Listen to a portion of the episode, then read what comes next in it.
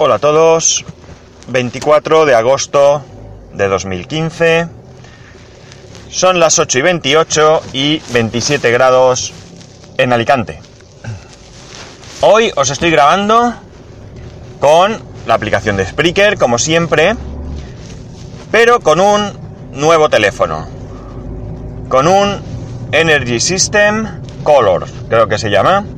Es un teléfono, para si no lo conocéis, eh, de gama muy baja, 4 eh, pulgadas de pantalla, eh, Android 4.4.2 creo, 512 de RAM, 4 GB de almacenamiento, lleva Dual SIM y micro SD. Es un teléfono de gama muy baja porque, bueno, pues un teléfono de 69,95 o con 99 o con 90 euros, del que tengo que decir que pues no va escandalosamente bien, mm, va justito, algunas aplicaciones me han dado problemas, esto... Y la pantalla pues no se ve muy muy muy bien que digamos. Se ve un poco como borrosa, así, con las letras un poco gordas, no sé, no se ve muy bien. Eh, sí que tengo que decir que el traspaso de, datos del, del, Optimus G a este, pues ha sido, ha sido muy limpio, sin problemas y, y ahí no tengo nada que decir. Incluso todos los problemas que anteriormente en otros momentos tuve con WhatsApp ahora han sido inexistentes, ya que ahora como se puede eh, sin problemas hacer una copia de, de tus mensajes de WhatsApp en Google Drive y después recuperarlos, pues lo he hecho y ha funcionado muy muy bien.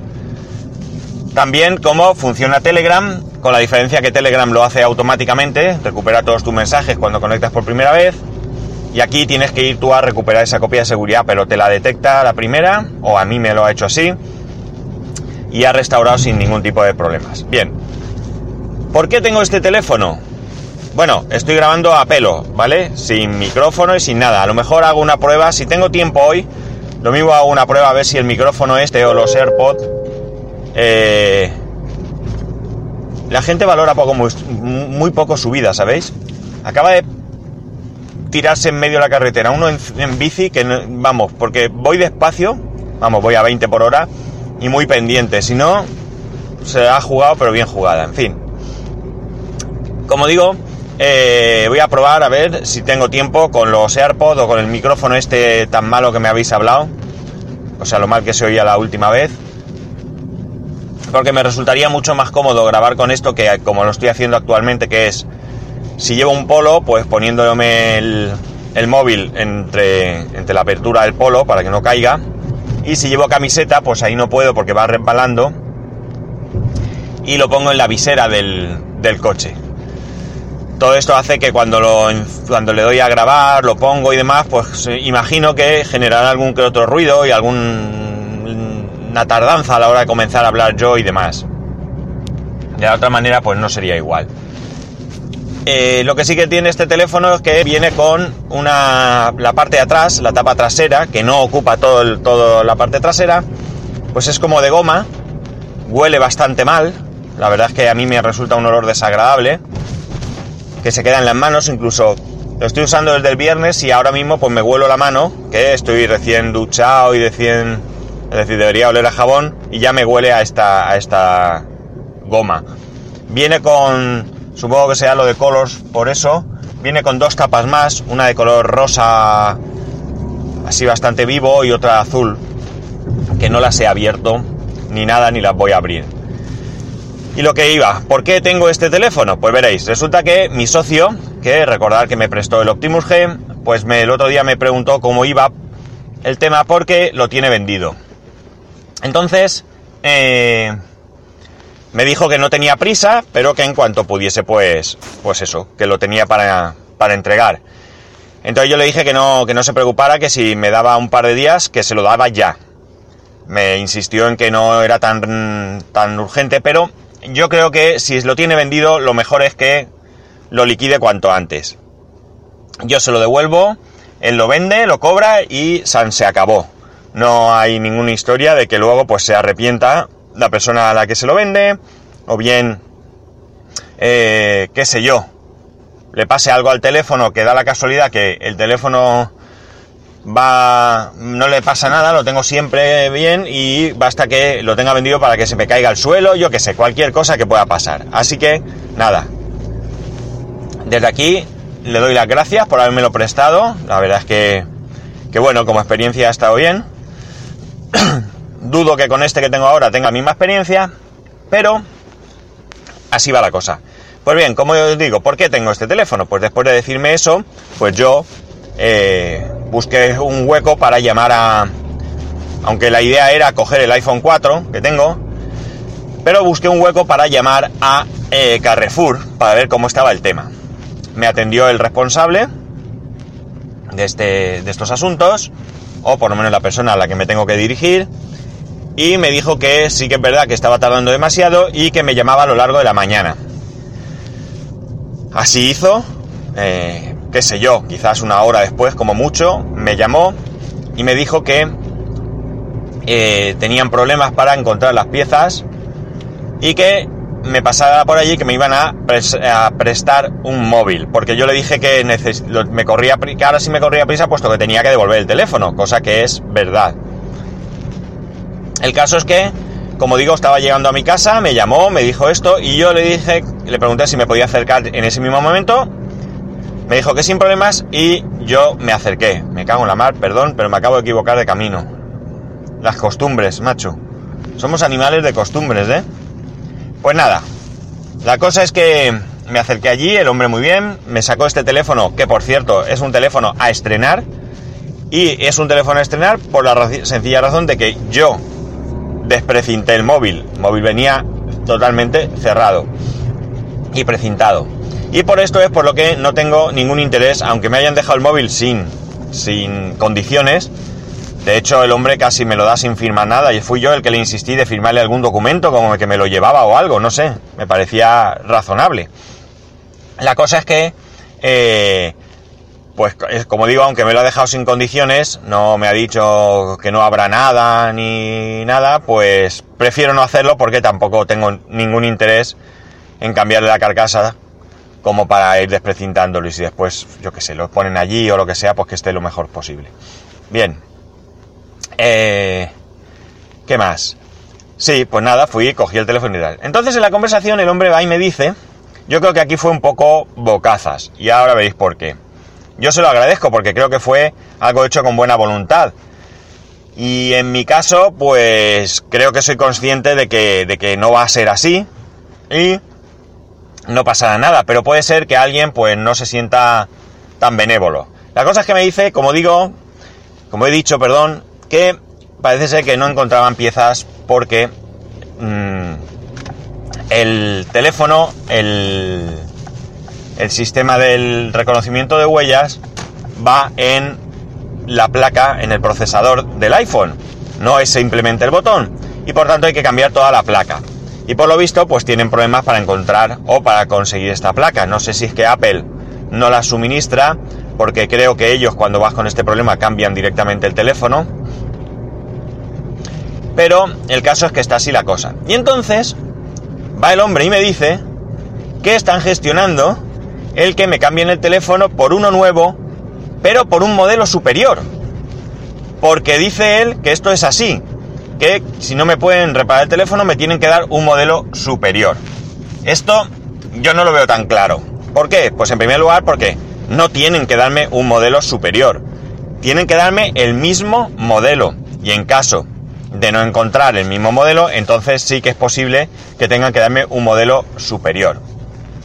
Puede pasar puede pasar que si el iPhone 5S ya no está a la venta y ellos por tanto no tienen estocaje de ningún tipo, pues resulta que les sea más fácil, aunque pierdan dinero o a lo mejor no pierden dinero porque les cuesta lo mismo darme un iPhone 6 de 16 GB, que sería lo mínimo dentro de un móvil superior, que empezar a buscar ahora un 5S dorado, vete tú a saber por dónde.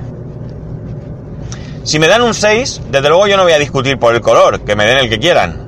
Me da igual, sinceramente.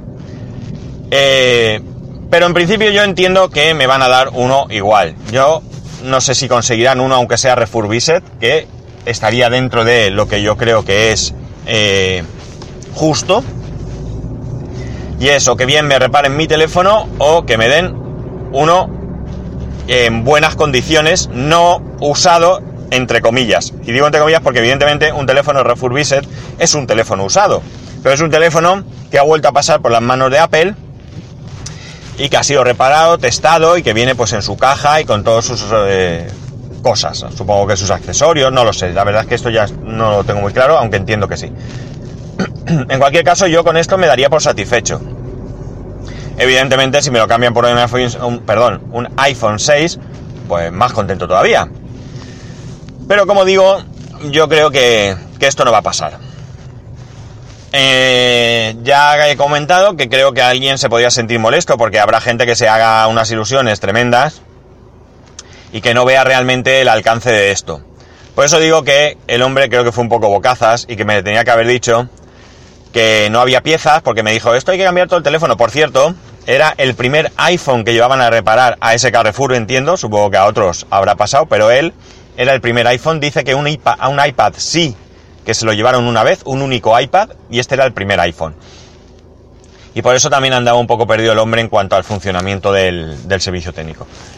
Pero como digo, eh, simplemente con haberme dicho que no encontraban la pieza y que eh, pues me iban a dar una solución pues satisfactoria y que probablemente pues me buscarían un teléfono otro teléfono igual pues yo ya hubiese salido contento que luego resulta que no pueden conseguirlo y viene un iPhone 6, pues chico, el día que llegue por ahí, pues me lo comenta y entonces doble, doble satisfacción.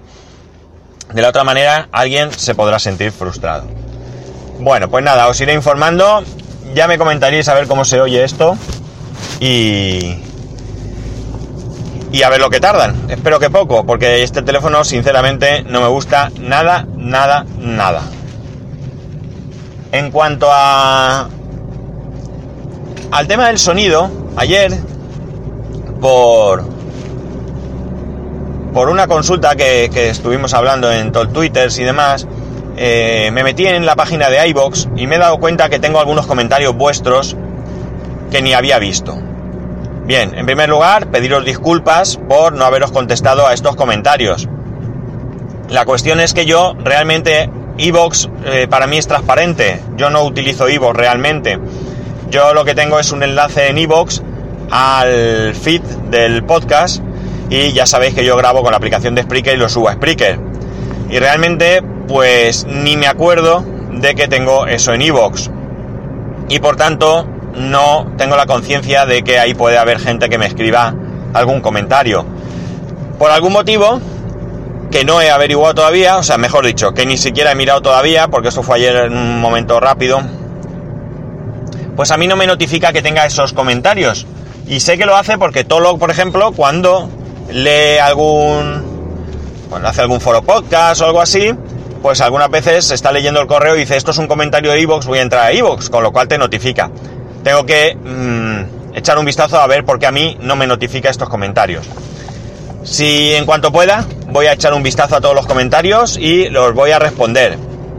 Eh, algunos a lo mejor no tendrá mucho sentido a estas alturas responderlo y otros pues a lo mejor ni me acuerdo eh, de qué hablaba en el podcast exactamente para poder responder. Pero en la medida de lo posible y bueno, honestamente, sin perder mucho tiempo porque a estas alturas, como digo ya, muchas cosas no tendrán sentido, pues trataré de contestar todos esos mensajes, los que sean, si hay 3, 4, 5, los que sean, que tampoco lo sé muy bien. Dicho esto, pasamos al tema del coche. Veréis. Bueno, lo primero, gran idea del amigo Tony Falcon, todo Twitter al poder, porque escuchó el podcast como siempre hace y siempre retuitea mis, mis podcasts, así que muchas gracias. Eh, escuchó el tema de la preocupación que yo sentía por el tema de, que me rozaban el coche los aparcamientos y demás.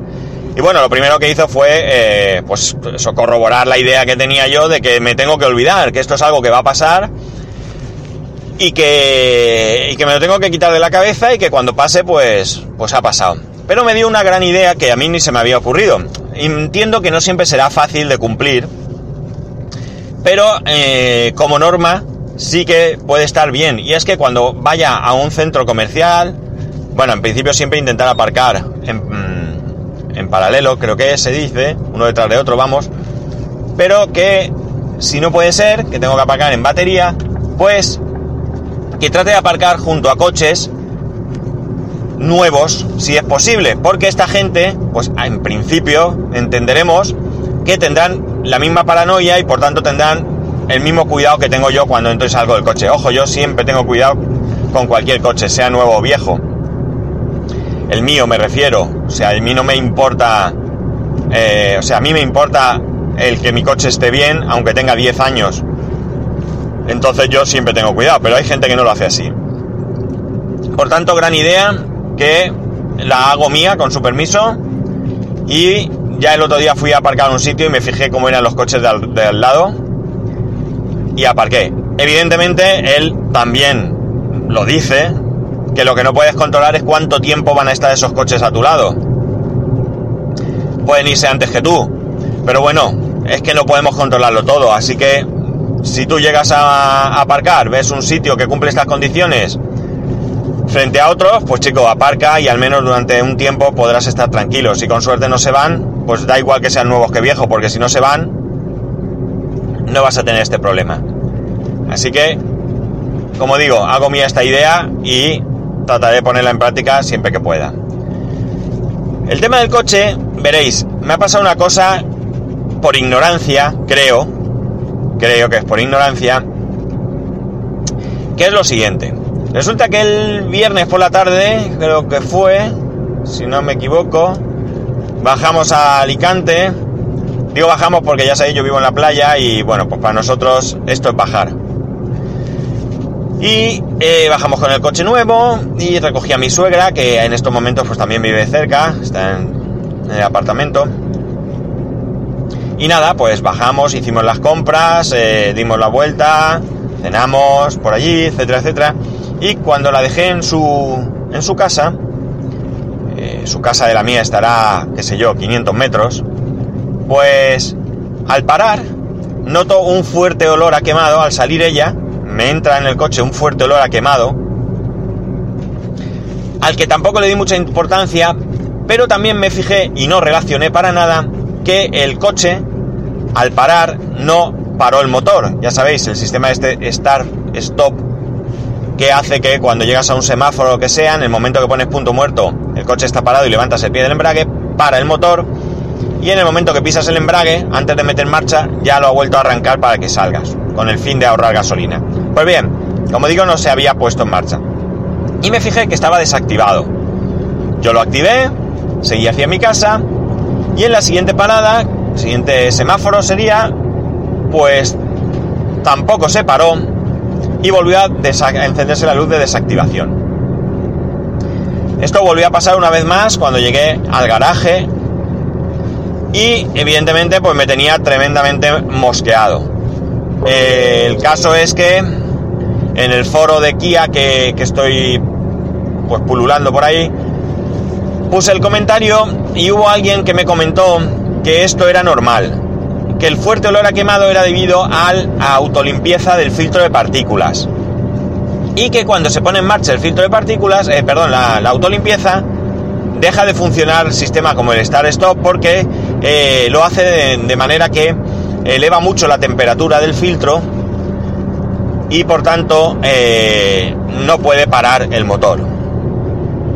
Pues bien, yo me quedé pues me pareció una buena explicación, pero yo desconocía este tema del filtro de partículas. Así que he estado indagando por internet, luego en, la, en el grupo de todo el Twitter hay quien, quien ya sabía de esto y también me lo ha confirmado. Y parece ser que efectivamente esto funciona así. Eh, generalmente la limpieza, la autolimpieza del filtro se debe hacer, se hace él en automático entre 1000 y 1200 kilómetros Salvo ponen que hagas mucha ciudad, que entonces lo haría en torno a los 500 kilómetros y más al principio de, ser el coche nuevo, que conforme va pasando el tiempo. Y recomiendan que, bueno, en principio esto debería de funcionar tal cual funcionó, o sea que ahí hasta aquí todo es normal, pero recomiendan que de vez en cuando pues te metas en autopista, le metas unas 2500 vueltas durante unos 15 minutos y así no hace falta que se ponga en marcha este sistema. El sistema no tiene ninguna indicación, ninguna luz que te indique que lo está haciendo. Gran fallo, pero parece ser que en todas las marcas es igual, o si no en todas, en casi todas. La cuestión es que eh, sí que se enciende porque él intenta hacer la autolimpieza y si no lo consigue por el motivo que sea, pues lo intenta dos veces más y a la tercera no va, entonces ya se te enciende una luz para que tú fuerces esa limpieza. Si no puedes hacer esta forzar esto, pues ya te toca llevarlo al taller a que lo limpien con productos químicos y creo que te cobran 150 euros, así creo que he visto por ahí. Esto es información sacada de internet. Y si ya no hay solución, pues cambiarlo. Hablan de en torno a los 3.000 euros. Eh, cuando hable con el vendedor, le comentaré que no me había dicho esto, que no debe dar por hecho que todos lo sabemos y que pues me quedé bastante fastidiado pensando que el coche se me había jodido al principio. De hecho os comenté que pensaba que era algo de electrónica. Si os pasa, si compráis un coche parece que todos los diésel nuevos ya llevan este sistema. Parece que se puede deshabilitar el... Ah, no, no, no, esto era otro rollo, esto no se puede deshabilitar. Es que eh, Camello Geek me dijo que estaba pensando en llevar el coche nuevo, tiene un coche nuevo que ha comprado para, para su mujer y que también tiene el Start Stop y que había pensado llevarlo al concesionario para que se lo desactiven por software, porque no le gusta. Y por eso me he confundido. En, mi coche se puede desactivar, pero eh, cada vez que subo y arranco el motor tengo que darle al, al botón. No se queda permanentemente. En principio yo voy a seguir utilizando el Start Stop y sabiendo esto, pues ya sé que le tendré que meter un poco de caña cada X kilómetros para quitarle esto. Porque también el proceso de limpieza lo que hace es que gaste combustible. Dicen que una manera de darte cuenta que se está produciendo esta limpieza es porque el coche se revoluciona un poco más y si miras el consumo de combustible eh, en ese momento, verás que está elevado. Es que con el coche al ralentí, pues que, eh, eh, como digo, las revoluciones del vehículo están altas, no sé qué, qué, nivel, pero más alta de lo que estaría en el ralentí, y que ves que el consumo de combustible pues está más, más alto. Y que esto incluso llega a influir en lo que es la media de consumo. Normalmente estas cosas pues no parece que no te das cuenta porque eh, si esto mm, me pasa en otro momento, pues qué sé yo, voy por una carretera larga y no paro, pues él hubiera hecho esta limpieza y yo ni me habría dado cuenta seguramente. Pero al pasar justo, justo en el momento que paré, pues sí que me di cuenta. Mm, como digo, en cualquier caso yo se lo consultaré al vendedor para quedarme más tranquilo, aunque con todos los artículos que he leído y con todo lo que me han dicho en todo el Twitter, pues creo que no tengo ninguna duda al respecto de que esto es así. Y poco más, poco más. Simplemente que tengáis un buen, buen lunes, un buen inicio de semana. Los que hoy volváis al trabajo, pues ánimo. Que, que os lo toméis con tranquilidad y que nada, a seguir luchando. Ya sabéis que para poneros en contacto conmigo lo podéis hacer a través de Twitter y Telegram, arroba spascual, y a través del correo electrónico en spascual, arroba spascual.es. Un saludo. Y si consigo ver cómo paro esto... Vale. Espero que haya grabado todo. Sí. Vale, pues un saludo y nos escuchamos mañana.